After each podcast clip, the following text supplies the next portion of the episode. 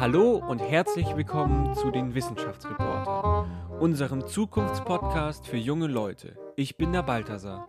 Und ich bin die Gabriele. Heute geht es um das Thema die Mobilitätswende. Wie können wir ohne Auto leben? Balthasar, du findest dieses Thema ja wichtig und wolltest es gerne machen. Warum brauchen wir denn überhaupt eine Mobilitätswende?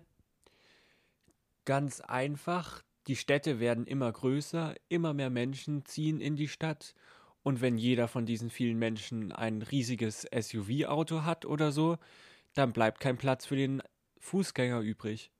Genau, und was es da für Alternativen gibt, welche Zukunftskonzepte man ohne Auto entwickeln kann, darüber sprechen wir in dieser Folge mit den Wissenschaftsreportern. Ich frage mich, was die Redaktionskonferenz dazu sagt. Die Wissenschaftsreporter Redaktionskonferenz. Hallo und herzlich willkommen. Ich bin der Balthasar und ich bin hier zusammen mit. Ich bin die Caroline. Ich bin Leonie. Ich bin Jakob. Und ich bin die Gabriele. Das Thema unserer heutigen Folge ist die Mobilitätswende. Wie kann ich ohne Auto leben? Und da frage ich euch direkt mal, haben eure Eltern denn ein Auto oder habt ihr schon ein Auto? Also ich habe kein Auto, meine Eltern haben aber eins. Ich habe sehr dafür gekämpft, dass wir es abschaffen, aber mittlerweile bin ich ganz froh, dass wir es doch noch haben, weil sonst wäre ein Umzug recht schwer gewesen. Bei mir ist es so, dass meine Mutter kein Auto hat. Äh, wir leben in München, das heißt, da finde ich, kann man auch relativ gut ohne Auto leben. Allerdings wohnt mein Vater weiter außerhalb, also schon eher ländliche Gegend. Und da ist es einfach ähm, vonnöten, obwohl er jetzt selber festgestellt hat, dass es ähm, ganz hilfreich sein kann, auch einfach mal mit dem Fahrrad unterwegs zu sein, weil man meistens schneller unterwegs ist, weil man keinen Parkplatz suchen muss und weil man sich auch noch sportlich an der frischen Luft betätigt. Aus eigener Erfahrung muss ich aber sagen, dass bei uns ohne Auto teils auch schwierig wäre, weil meine Großeltern ziemlich weit auf dem Land leben, also es fährt dort täglich einmal ein Bus, sodass das nicht wirklich mit öffentlichen Verkehrsmitteln zu erreichen wäre. Entsprechend wäre es sehr schwer, dahin zu kommen, wenn man kein Auto hätte. Bei uns ist es äh, auch so ähnlich wie bei der Caroline. Wir haben kein Auto und wir reichen mehr oder weniger alles hier in der Stadt auch mit dem Fahrrad. Das geht ja in vielen Städten sehr gut. Aber wie eben schon gesagt, auf dem Land ist es äh, deutlich schwieriger, weil wir da eben selten einen gut ausgebauten ÖPNV haben. Ähm, worüber ich mir zurzeit recht viel Gedanken mache, ist, ob es überhaupt noch zeitgemäß ist, einen Führerschein zu machen, also ob ich einen brauche, weil ich meine, wer weiß, wo ich dann irgendwann wohne. Also ich denke generell, dass Führerschein schon praktisch ist. Ja, also ich denke, der Podcast hat ja das Thema autonome Autos schon mal behandelt. Das könnte die Situation auf jeden Fall noch mal ändern, aber bisher ist ein Führerschein ja weiterhin logischerweise Grundvoraussetzung. Also im Jahr 2008 war es so, dass erstmal mehr Menschen in der Stadt als auf dem Land gelebt haben und die Städte wachsen weiter. Das heißt, tendenziell würden ja auch immer mehr Autos in der Stadt fahren.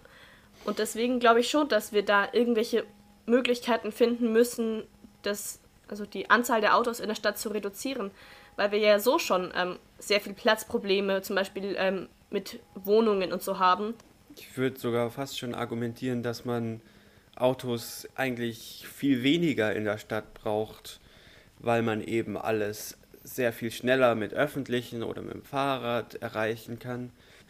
Äh, sondern in Helsinki ist es wirklich so, du hast erstens eine relativ schön aufgebaute Nahverkehrs-App, wo du im Zweifel einfach nachschauen kannst, okay, wo ist die nächste Bushaltestelle, wo ein Bus fährt in die Richtung, die ich will. Du brauchst nicht wirklich auf einen äh, Terminplan oder einen Fahrplan schauen. Also was ich da noch interessant fände, ist, wer das dann so aufgebaut oder organisiert hat und wer bei uns in Deutschland bzw. München für den ÖPNV zuständig ist. Vielleicht kann man ja auch einfach einen Experten fragen, der das macht, was für auf was für Probleme er trifft, wenn er so einen Stadtplan, einen Busplan entwirft. Kostet halt sicher mehr Geld, wenn du für alle fünf Minuten den Bus fahren lässt. Auf jeden Fall. Als alle halbe Stunde. Das ist eine Entscheidung letztendlich, was will ich fördern. Es ist eigentlich so, dass jeder zweite Deutsche ein Auto hat. Also dass sozusagen 40 Millionen, über 40 Millionen Autos in Deutschland existieren. Die Frage ist ja nicht nur, wie kann ich ohne Auto leben, sondern wie kann ich auch andere dazu bringen, dass sie ohne Auto leben. Es gibt ja in der Forschung durchaus verschiedene Konzepte, die diskutiert werden. Ne? wie gesagt, Carsharing-Anbieter, eben ausgebauter öffentlicher Nahverkehr, auch neue Konzepte von öffentlichem Nahverkehr, was es da halt für in der Forschung diskutierte Konzepte gibt. Und was vielleicht auch die Probleme da sind. Das finde ich gut. Ja, so ein Überblick, was gibt es da für Alternativen zum Auto? Ja. Was wird diskutiert? Äh, ja, da würde ich mich einfach mit der Clara dann absprechen. Ich persönlich habe nicht den Wunsch, ein eigenes Auto zu haben, aber trotzdem werde ich bald meinen eigenen Führerschein anfangen. Das Interview. Wir interviewen Julia Kieningartner im Hauptgebäude der TU München. Deshalb kann es vorkommen, dass manchmal ein Kollege durchs Zimmer läuft oder man manchmal einen Drucker hört. Also mein Name ist Julia Kienegartner, ich bin wissenschaftliche Mitarbeiterin am Lehrstuhl für Siedlungsstruktur und Verkehrsplanung, leite dann eine Forschungsgruppe zu integrierten Mobilitätskonzepten. Das heißt, ähm, man berücksichtigt mehrere Verkehrsmittel, verschiedene Planungsebenen und äh, wir machen viele Projekte in Bezug auf die Integration zwischen Siedlungsstruktur und Verkehrsplanung eben, ähm, also Erreichbarkeit, ähm, und auch Mobilitätskonzepte in Quartieren beispielsweise. Auch die Frage nach ähm, autoreduzierten Innenstädten ist eines unserer Kernthemen. Hallo Julia, wie bist du heute hierher gekommen mit dem 9-Euro-Ticket? Ich habe mir gestern das 9-Euro-Ticket gekauft, aber ich bin heute mit dem Fahrrad hergekommen.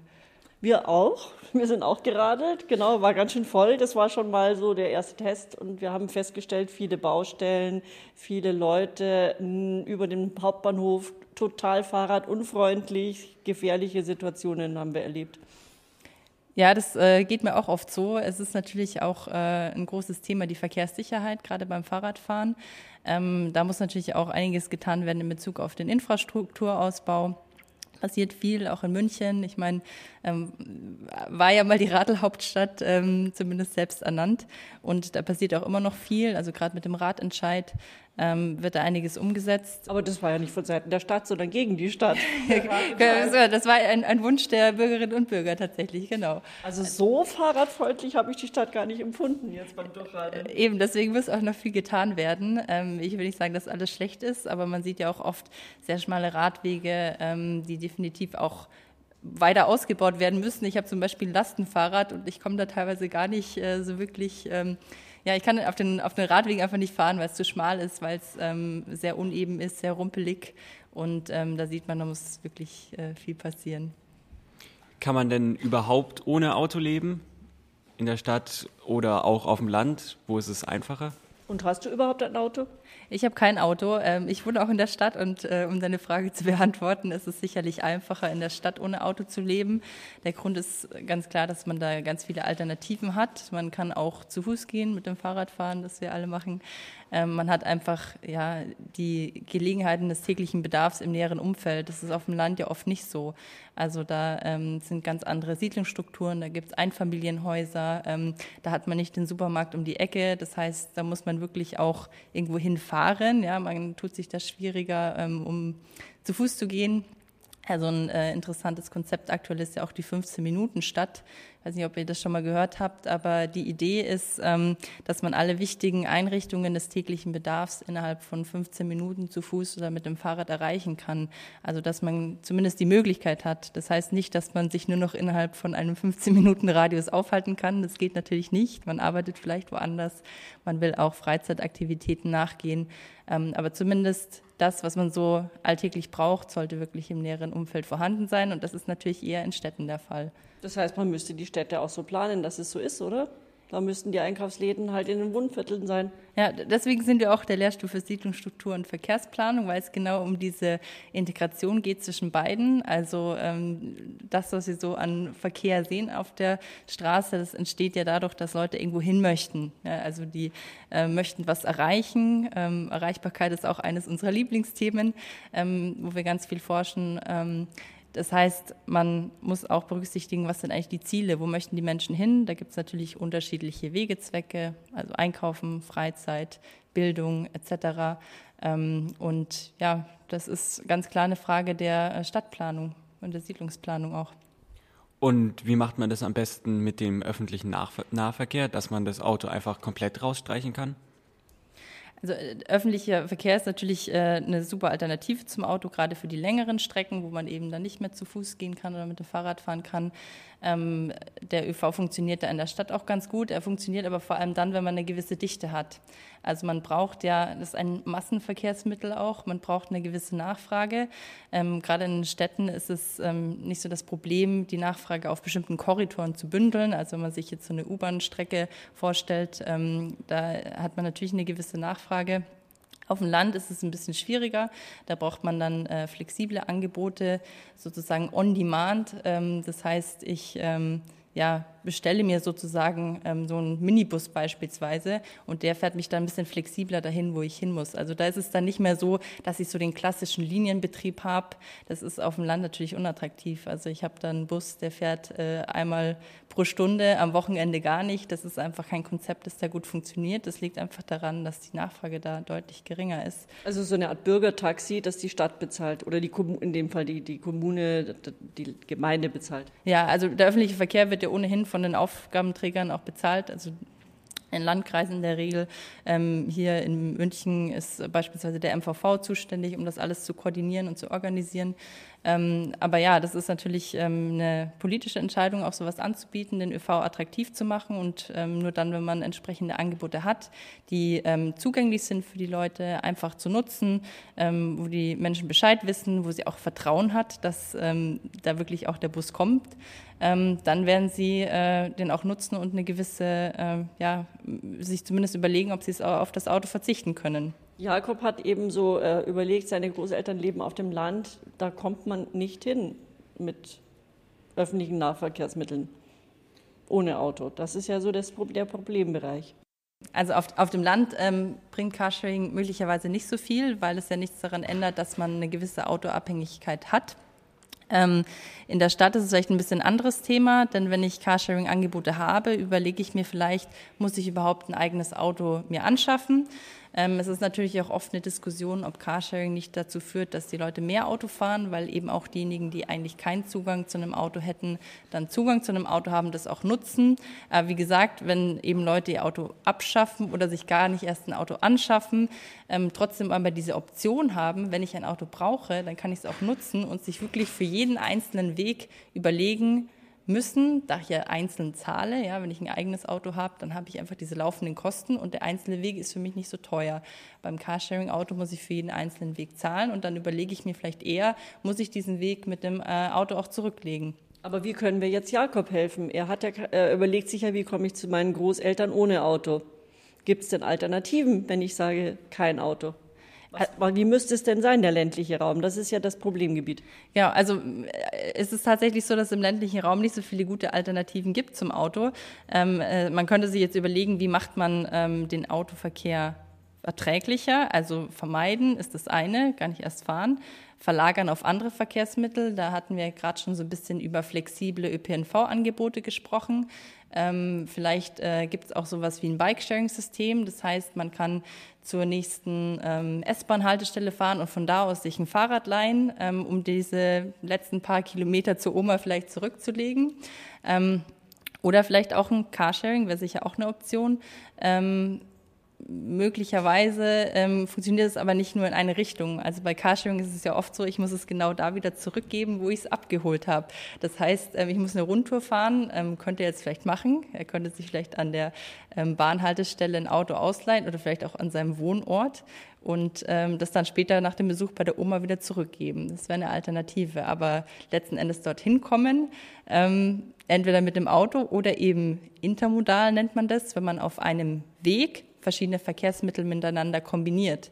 Und ähm, auch da braucht es natürlich die entsprechenden Rahmenbedingungen, dass man zum einen informiert ist, kann ich den Zug mit dem Bikesharing kombinieren. Und dann soll es natürlich auch möglichst einfach sein, das zu buchen und zu bezahlen. Clara hat sich angeschaut, was es für Alternativen zum Auto konkret gibt. Ein durchschnittliches Auto, das in Deutschland gefahren wird, kostet die Gesellschaft im Jahr 5000 Euro. Diese Kosten spiegeln die immensen ökologischen und gesellschaftlichen Auswirkungen eines Autos wider. So zum Beispiel Gesundheitsschäden, die durch Lärm und Schadstoffbelastungen entstehen. Was für Alternativen gibt es also zu dem Verkehrsmittel Auto? Die bekanntesten sind das Fahrrad und der öffentliche Personennahverkehr, kurz ÖPNV. Das sind Bus und Bahn. Besonders in der Stadt ist es aber sehr wichtig, flexibel zwischen unterschiedlichen Fortbewegungsmitteln zu entscheiden. Deshalb gibt es in München ein breites Sharing-Angebot. So ist es möglich, Fahrräder, E-Scooter oder E-Roller auszuleihen und schnell auszuweichen, wenn zum Beispiel eine U-Bahn Verspätung hat. Eine häufig vergessene Fortbewegungsmethode ist auch das Zu-Fuß-Gehen. Für einen sicheren Fahrrad- und Fußverkehr sind daher gut ausgebaute Rad- und Fußwege essentiell. Besonders auf dem Land sind die Menschen mangels ausgebauten ÖPNVs überwiegend auf das Auto angewiesen. Doch auch hier gibt es schon Konzepte, die andere Fortbewegungen ermöglichen zum Beispiel Ruftaxis oder Riding Pools. Das sind Stationen, bei denen man sich ein Auto leihen kann. Außerdem bilden auch viele Menschen auf dem Land Fahrgemeinschaften. Sehr seltene und neuartige Fortbewegungsmittel sind Seilbahnen durch Städte, wie in Sao Paulo, oder auch autonom fahrende Flugtaxis, an denen gerade intensiv geforscht wird. Sie sollen sehr effizient sein und wenig Fläche verbrauchen. Ich bin gespannt, wie wir uns in Zukunft fortbewegen werden. Ich glaube, dass wir immer weniger Auto fahren und immer mehr den öffentlichen und geteilten Verkehr nutzen werden. Ist es noch zeitgemäß, einen Führerschein zu machen? Also ich denke, oft, also heutzutage gibt es sicher Alternativen. Man braucht nicht mehr unbedingt einen Führerschein, gerade in der Stadt. Ähm, ich habe viele äh, Bekannte, die einen Führerschein mal gemacht haben und aber eigentlich niemals Auto fahren. Ähm, die trauen sich das auch gar nicht mehr. Also ähm, sicherlich gibt es da vielleicht Fälle, wo man sagt, hätte das Ding gar nicht erst machen müssen. Trotzdem denke ich aber, es ist immer noch eine Option. Also den Führerschein zu machen, äh, weil man dadurch zum Beispiel auch eben Carsharing nutzen kann. Also dadurch hat man einfach äh, diese Vielfalt, man nennt es ja multimodales Mobilitätsverhalten. Wenn ich viele verschiedene Verkehrsmittel ähm, nutze an verschiedenen Tagen und auch äh, bestmöglich kombiniere, dann äh, das Fahrrad ist sicher ein schönes Verkehrsmittel, mein Lieblingsverkehrsmittel, aber nicht immer für alle Wege das Beste. Hast du einen Führerschein? Ich habe einen Führerschein, ja. Weil die äh, Jugendlichen über, gerade darüber diskutieren. Die sind ja jetzt in dem Alter und müssen sich eben die Frage stellen. Balthasar, machst du einen Führerschein? Wahrscheinlich schon. Aber möchtest du das Geld nicht lieber für ein richtig schönes Fahrrad ausgeben? Würde sich eigentlich fast mehr lohnen für mich. Also kannst du ja noch mal überlegen. Ja. Wäre sicher eine schöne Option. Führerschein kannst du später vielleicht immer noch machen. Genau. Die Frage ist ja, wie müssen die Städte gestaltet sein, damit es ähm, überhaupt klappt? Damit man ohne Auto da leben kann. Und sogar die Frage, Autos ganz raus. Auch diese Frage haben die Wissenschaftsreporter diskutiert. Mhm. Also bei Autos ganz raus ähm, bin ich auch ein bisschen skeptisch, ganz ehrlich, ähm, weil es eben doch ja bestimmte Zwecke gibt oder bestimmte Menschen gibt, die auf das Auto angewiesen sind, auch im urbanen Raum. Also wenn man jetzt äh, denkt an Lieferverkehr, an Handwerker, an äh, Feuerwehr, an Notarzt, also es gibt sicher viele gute Gründe, wo man auch doch mal ein Auto weiterhin braucht oder einen kleinen LKW. Ähm, da gibt es sicher auch andere Konzepte. Vieles kann man vielleicht auch alternativ lösen, aber ähm, wir sprechen eigentlich eher oder lieber von Auto reduziert als komplett autofrei. Wie reduziert sollte es denn sein, die Privatautos? Was ist mit den Leuten, die tagtäglich zur Arbeit mit dem Auto fahren? Sollen die da reinfahren oder eher ihr Auto irgendwo anders abstellen? Also im Idealfall ähm, brauchen Sie Ihr Auto eben nicht äh, regelmäßig, um in die Arbeit zu fahren. Also klar, wenn ich jeden Tag mit dem Auto in die Arbeit fahren muss, dann habe ich sehr wahrscheinlich auch ein eigenes Auto und dann nutze ich das sehr wahrscheinlich auch für andere Wege. Für solche Menschen sollte man idealerweise Alternativen schaffen, ähm, dass sie eben in die Arbeit kommen ohne Auto, dass sie beispielsweise attraktive ÖV-Angebote haben, vielleicht auch mal mit dem Fahrrad fahren. Das ist für viele aber auch keine Option, wenn sie dann verschwitzt ankommen. Da gibt es dann vielleicht auch Lösungen wie am Arbeitsplatz duschen oder Umkleiden bereitstellen. Ist vielleicht auch nicht für jeden was. Ähm, aber es gibt sicher Lösungen. Und so äh, würde man es dann vielleicht auch schaffen, die Autoabhängigkeit insgesamt zu reduzieren. Und das soll natürlich das Ziel sein, dass äh, möglichst viele Menschen eben Alternativen nutzen können und das auch tun. Und wie wäre es, wenn man nur die Innenstadt eine autofreie Zone macht? Ist, ähm, also autofreie Zonen sicherlich sind denkbar. Ähm, wie gesagt, die ganze Stadt autofrei ist wahrscheinlich schwierig möglich. Also man kann ja Lieferwagen zulassen. Auch, genau, es gibt sicher äh, Ausnahmen zu bestimmten Zeiten oder für bestimmte Zwecke. Ähm, grundsätzlich ist es ja auch beispielsweise in München in der Diskussion, die autofreie Innenstadt. Ähm, es ist sicherlich auch sinnvoll, gerade aus Platzgründen. Ähm, Autos brauchen einfach viel Platz, das lässt sich nicht wegdiskutieren. Wir haben Platzprobleme in den äh, Innenstädten vor allem. Ähm, da ist es äh, einfach so, dass da so viele Menschen sind und so viele Interaktionen. Das ähm, ist einfach eine Frage des Platzes und sicherlich auch der Verkehrssicherheit. Ähm, da gibt es gewisse äh, Bereiche, wo man sich denkt, warum dürfen da überhaupt noch Autos reinfahren? Also da ist der Platz einfach nicht da und es sind ja nicht nur die Autos, die fahren, sondern vor allem auch die Autos, die da parken. Wenn die Leute auf, ähm, vom Auto wegkommen sollen, dann muss natürlich der öffentliche Nahverkehr sehr attraktiv sein. Es muss eine gute Alternative sein für die Menschen. Ich selbst bin gestern mit dem Zug gefahren. Der eine Zug ist ausgefallen. Ich musste dann 20 bis 30 Minuten warten, war dann hier in München äh, habe die U-Bahn genommen, die fuhr gar nicht, die Stammstrecke, die Stammstrecke war gesperrt, also alles war sehr mühsam und anstrengend und hat lang gedauert. Ja, also Reise, die reine Reisezeit ist das eine, aber ähm, was du gerade angesprochen hast, Gabriele, sind ja auch Fragen der Zuverlässigkeit und auch Komfortfragen sicherlich. Also wenn ich mich äh, in die U-Bahn reinquetschen will, dann ist es äh, oder muss, will, wollen tue ich das nie. Wenn ich mich da reinquetschen muss, dann ist es sicher äh, nicht so komfortabel, wie wenn ich da so meinen eigenen, äh, mein eigenes Gefäß habe, meinen eigenen Käfig, wo ich drin sitze.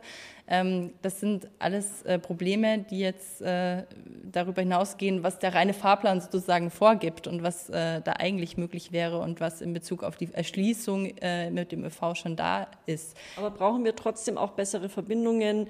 Äh, in dem Beispiel Helsinki ist es so, dass das sehr vernetzt ist mit einer digitalen App. Es kommen dauernd Busse.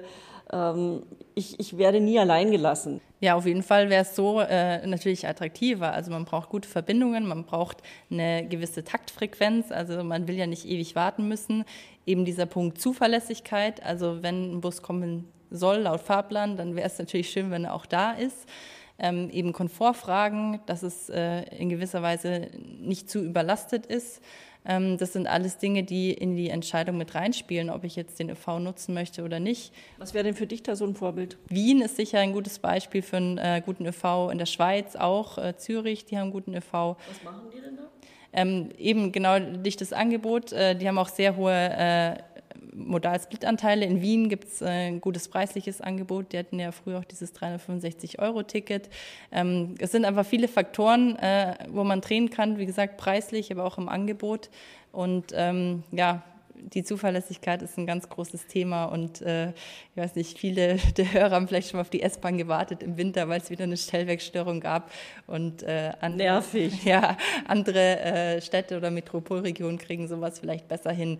Ähm, da muss man sicher auch sagen, es gibt äh, so einen gewissen Investitionsstau. Also man muss auch in die Infrastruktur investieren. Das kostet Geld. Ähm, das ist klar. Lohnt sich das auch, so viel Geld in die Infrastruktur äh, zu investieren? Weil das ist schon sehr teuer, wenn alle fünf Minuten ein neuer Bus kommen muss, eine neue S-Bahn kommen muss. Verkehrsinvestitionen sind einfach extrem teuer. Ähm, da könnte man jetzt auch fragen, lohnt sich das, einen Tunnel hier in München am Mittleren Ring zu bauen? Das sind extrem hohe Kosten, nicht nur für den Bau, auch für den Betrieb. Ähm, natürlich auch ja, die Folgekosten, die Wartung, die damit dranhängt, die Sanierung, das gilt äh, für alle Verkehrswege. Ähm, die Frage, lohnt sich das? Ist, also ist eher die Frage, in was sollte man investieren? Was lohnt sich da? Also das sind einfach politische Ziele, die man erreichen will und ähm, da muss man einfach entscheiden, welche Verkehrsträger will man denn fördern. Und wenn man in den äh, ÖPNV-Ausbau steckt, ist es sicherlich eine gute Investition, auch vor dem Hintergrund der Klimaziele beispielsweise, die man erreichen will. Wir werden auch gerade über Fahrradinfrastruktur gesprochen, auch da muss man Geld in die Hand nehmen. Aber äh, man sieht ja, äh, ja an Beispielen wie Kopenhagen oder Amsterdam, dass es sich auch äh, durchaus lohnt, da zu investieren, weil die äh, Verkehrsmittel, in die man Geld reinsteckt, dann auch genutzt werden. Wie bringt man denn die Menschen dazu, solche Neuerungen zu akzeptieren? Wie bringt man sie dazu, das Auto stehen zu lassen und nur noch die Bahn zu nutzen? Also der erste Schritt ist natürlich ein gutes Angebot. Das ist ganz klar, ähm, dass es auch wirklich eine attraktive Alternative ist. Und dann ist es auch wichtig, die Menschen zu informieren dass sie auch einfach wissen, das ist ein gutes Angebot. Denn wenn es da ist, heißt es ja nicht, dass die Menschen darüber Bescheid wissen. Ähm, und äh, im Idealfall die Menschen auch ein Stück weit mitnehmen. Also es gibt ja viele Konzepte, ähm, wo auch umfangreiche Bürgerbeteiligung betrieben wird, ähm, insbesondere jetzt auch bei der Stadtplanung. Ähm, wo man dann auch so ein bisschen die Wünsche und aber vielleicht auch die Ängste der, der Bürger und Bürger, Bürgerinnen und Bürger besser verstehen kann. Ähm, weil nur wenn man versteht, was möchten die denn eigentlich, ähm, kann man auch entsprechend planen. Das heißt nicht, dass man immer alle Wünsche erfüllen sollte oder kann, ähm, sondern dass man einfach weiß, okay, das sind vielleicht die Hürden, die da noch im Weg stehen und die auch entsprechend adressieren kann. Also ganz wichtig, die Menschen einfach mitzunehmen. Ist das 9-Euro-Ticket ein gutes Angebot? Also sicherlich ein attraktives Angebot preislich. Ähm, es ist, äh, ich bin gespannt, was damit, äh, was dann die Wirkungen sind. Da gibt es auch eine Studie Mobilität Leben, ähm, die hier an der TUM äh, durchgeführt wird um zu sehen, was sind so die Wirkungen, wie ändert sich das Verhalten. Ähm, ist äh, auf jeden Fall interessant, äh, wird sicher eine große Herausforderung auch für die ähm, ÖPNV-Anbieter, das äh, abzuwickeln, die Nachfrage. Ähm, es ist, wie gesagt, sicherlich attraktiv, aber wahrscheinlich kann es auf Dauer äh, nicht möglich sein, den ÖV so günstig zu halten. Und man könnte vielleicht ein bisschen sagen, was, äh, was nichts kostet, ist nichts wert. Straßen kosten ja auch nichts, also zumindest nicht den Benutzer, aber den Erbauer ja schon. Genau, also äh, wie gesagt, alles kostet was, ähm, aber man könnte jetzt auch diskutieren über ähm, diese äh, Spritpreisreduzierung, ob das äh, wirklich fair ist, ob das bei den Leuten ankommt, die es wirklich brauchen. Da ist das 9-Euro-Ticket sicherlich in gewisser Weise fairer. Ähm, das würde ich schon so sehen, ja. Zum Schluss, wie würdest du denn in der Zukunft die perfekte Stadt sehen, das perfekte München? Also für mich wäre die perfekte Stadt eine Stadt, wo die Straßen nicht nur so geplant sind, dass sie für ja, den fließenden Verkehr gedacht sind, sondern dass man die Straßen wahrnimmt als öffentlichen Raum für die Menschen wirklich und daran auch die Planung orientiert. Und sicher ist Mobilität dann ein super wichtiger Aspekt, den man nicht außer Acht lassen darf, weil Mobilität natürlich einfach zu unserem, ja, zu unseren Lebensbedürfnissen dazugehört. Aber es wäre eben wichtig, dass man da auch berücksichtigt, wie kann man das alles miteinander in Einklang bringen und die Stadt insgesamt lebenswert machen. Und ich denke, sie ist nicht lebenswert, ähm, wenn man äh, viel Asphalt hat und viel Verkehr und Lärm und Emissionen etc. verursacht werden. Hast du da so ein konkretes Beispiel oder so eine Vision, so ein Bild, wie du es machen würdest? Grundsätzlich natürlich viel, viele Menschen, viel Leben, viel Interaktion, ähm, eher wenig Verkehrsmittel, würde ich sagen. Ähm, die sollen so ein bisschen äh, ja, nach hinten rücken, sehr viel Grün auch um äh, ja aus äh, stadtklimatischen Gründen. Das wäre so meine Vision: Cafés, äh, eben Menschen verschiedener Altersklassen, die äh, alle möglichen Dinge machen, die man im Straßenraum machen kann: Spielen, beobachten, essen. Ähm, also das ist für mich das Bild einer lebenswerten Stadt. Vielen Dank fürs Interview, Julia. Dankeschön. Ja, hat mich gefreut. Vielen Dank an euch. Willkommen zur Abschlusskonferenz. Was haltet ihr davon, was die Julia gesagt hat? Äh, ich fand das Ende des Interviews ziemlich schön. Ähm, ihre Vorstellung von der Stadt, das hat tatsächlich irgendwie so meinem Bild von der zukünftigen Stadt entsprochen, wie ich sie mir wünschen würde. Und ich glaube schon, dass wir so eine Stadt erreichen können. Also ich hoffe es zumindest. Ich fände es auch auf jeden Fall schön. Ich habe mal die Innenstadt erlebt, wo sie für Autos gesperrt war und das war schon einfach sehr praktisch mit dem Fahrrad, ohne Angst zu haben, durch die Innenstadt fahren zu können. Ähm, ich fand vieles, was sie gesagt hat, sehr interessant und ähm, habe, denke ich, viel Neues dazugelernt. Und ich finde auch diesen Aspekt, der, ähm, dass man sozusagen in der Stadt vor allem den öffentlichen Raum neu aufteilt, super wichtig. Das ist eben essentiell auch dafür, ähm, dass wir unsere Klimaziele einhalten können. Sozusagen, wenn die Autos raus aus der Stadt sind, dann haben wir auch mehr Fläche frei, um zum Beispiel Bäume zu pflanzen oder ähnliches. Und das ist halt super wichtig für auch die Klimaanpassung, denn in der Stadt wird es immer wärmer werden und da sind solche Parks und Grünflächen enorm wichtig, denn die haben eine kühlende Wirkung. Aber ich fand auch die Lösung auf dem Land mit der 15-Minuten-Stadt eigentlich auch sehr interessant, weil wenn man dort alles so schnell erreichen kann, dann lohnt es sich auch nicht mehr, das Auto jeden Tag überall hin rauszunehmen. Ja, obwohl die 15 Minuten Stadt ja wirklich Total, für die also Stadt ich- gedacht war, oder? Ich glaube, es ist Konzept für beides. Ähm, also es geht generell bei, bei der Mobilitätswende eben darum, auch Wege zu vermeiden. Und auf dem Land, also ich glaube, die Mobilitätswende, vor allem auf auch Klimasicht bezogen, geht in der Stadt deutlich einfacher, weil man einfach schneller von dem sogenannten motorisierten Individualverkehr wegkommen kann, weil es schon Infrastruktur gibt, weil die Wege kürzer sind. Und auf dem Land wird es dem deutlich schwieriger. Und ein Aspekt, der mir noch so ein bisschen gefehlt hat, ist vor allem der Ausbau des Schienennetzes. Also da hätte mich zum Beispiel noch interessiert, ob sie glaubt, dass es in Zukunft möglich sein wird, auch auf dem Land alles mit der Schiene zu erreichen. Ähm, das ist so ein bisschen so meine Vision, aber ich glaube auch, das ist ein bisschen eine Utopie und eine naive Vorstellung.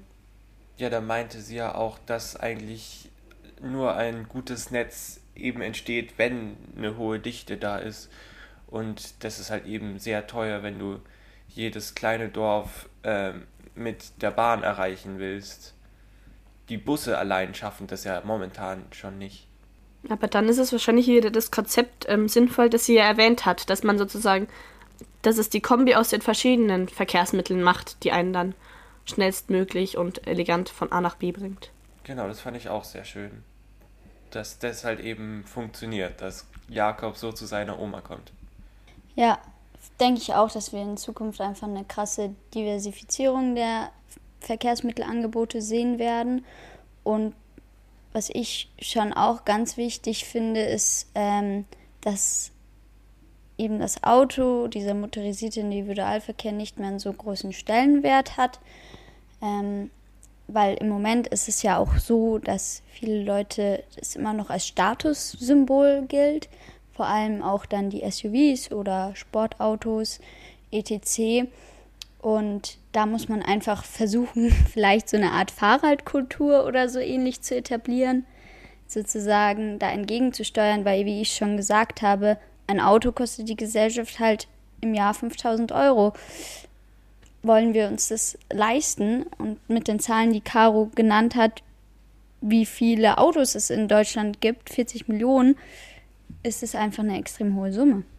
Und von 5000 Euro im Jahr könnte man auch mindestens vier, fünf Fahrräder kaufen. Oder den öffentlichen Nahverkehr ausbauen.